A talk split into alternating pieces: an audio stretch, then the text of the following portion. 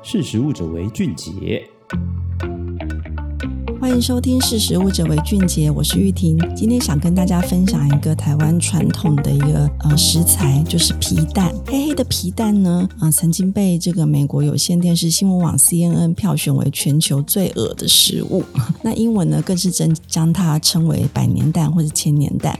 会让人家误以为皮蛋好像是因为新鲜的蛋放很久很久很久之后它变黑才会变成皮蛋。那事实上呢，其实当然它有它的加工过程啊，并不是直接放。着它就会变成皮蛋嘛。那甚至呢，我自己小时候啊，还曾经听过我妈妈讲过说，皮蛋是泡马尿泡出来的。不知道大家有没有听过这样的一个传言哦？我也不晓得为什么这个谣言会这样子的一个流传。或许早期可能有这样的做法，但是其实小时候的我听到这样的一个说法的时候，就很好奇说，哎，台湾马又不是很常见的东西，为什么会用马来去做这么常见的皮蛋呢？感觉好像那个逻辑上不太合理。但事实上呢，蛋品加工的方式有很多。种。那皮蛋呢？有些人他会在家里自己做。那皮蛋到底是怎么做的呢？事实上，它是利用碱性物质来去腌制，来让它的蛋体凝固，做成了这个碱的凝固蛋。那一般来说，其实有三种做法。一种呢叫做涂敷法，涂呢就是意思上就是这个是比较传统的做法啦，把生石灰、草木灰、苏打这些碱性物质跟食盐哈调成泥状。你可以把它想象成像面膜那样子泥状的面膜，然后。把这个泥状物呢，均匀的涂抹在蛋的表面上面，然后在外层呢再裹上这个米糠，避免蛋跟蛋之间相互的粘黏，然后再放进密封的容器里面熟成。所以这种涂敷法呢，是一个传统的做法。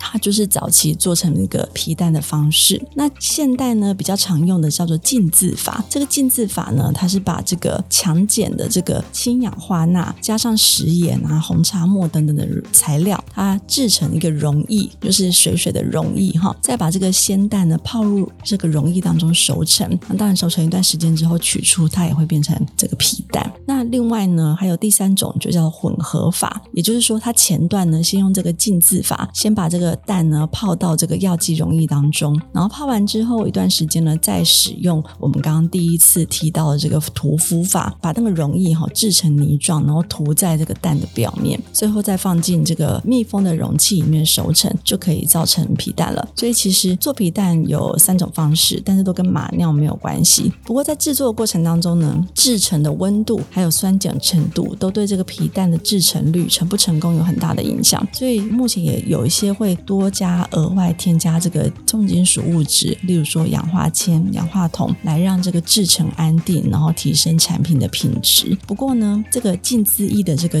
重金属物质的浓度，然后浸渍的时间，还有蛋的品质，它其实都会影响这个重金属的这个残留量。所以其实呢，农委会畜事所这边呢，也早就开发了这个不添加重金属的皮蛋的制成，也就是说，用一些温度控制的方式，在熟成阶段的时候。后呢，把环境的温度控制在二十到二十五度，放十四天。然后第二个阶段呢，就是把它取出来之后呢，再做一个加热处理，用六十到七十度的温度呢，加热二十分钟。这样子的话呢，就可以提高它的制成率。所以其实像这种方式做出来的皮蛋啊，风味跟口感其实因为它用热的方式来去做控制嘛，口感上面跟传统的方法有一点差异。而且对于业者来讲，你加热等于要干嘛？就是用电嘛，有设备啊，有成本啊，其实。实皮蛋一颗没有多少钱，利润其实不高，所以现在虽然已经有开发出这样子的一个不添加重金属的一个制成，但是现行的这个台湾多数的这个加工业者仍然在成本考量之下，会用我刚刚提到这三种传统的方法来去生产。那所以就是呃相关的单位也都会定期的在市面上面抽查，就是皮蛋有没有重金属残留的状况。至于大家就是买回家的皮蛋要如何保存呢？其实有些人会想。说，哎，到底要放常温还是要放冷藏好？因为买那个新鲜的蛋都会想要放冷藏嘛。但事实上呢，你如果把皮蛋冷藏的话，你会让它脱水，而且风味会改变。然后甚至呢，你如果把它剥开来，然后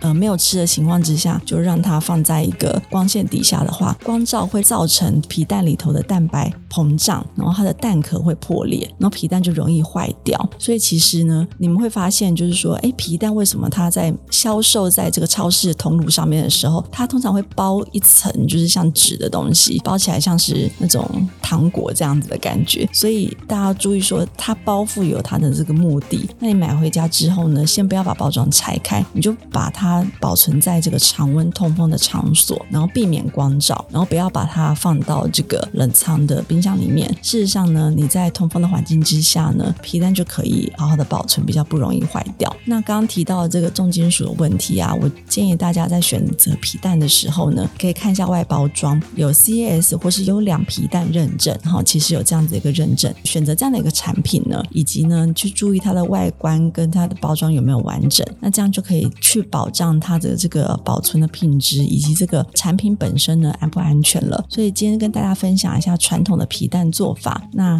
也请大家特别注意，就是说这种常见的食材呢，有时候常常会因为大家保存不当而反而产生这个变质的状况。所以今天分享这样子的一个食安的小知识，也请大家回家试试看哦。那今天的识食物者为俊杰就分享到这边，下次见，拜拜。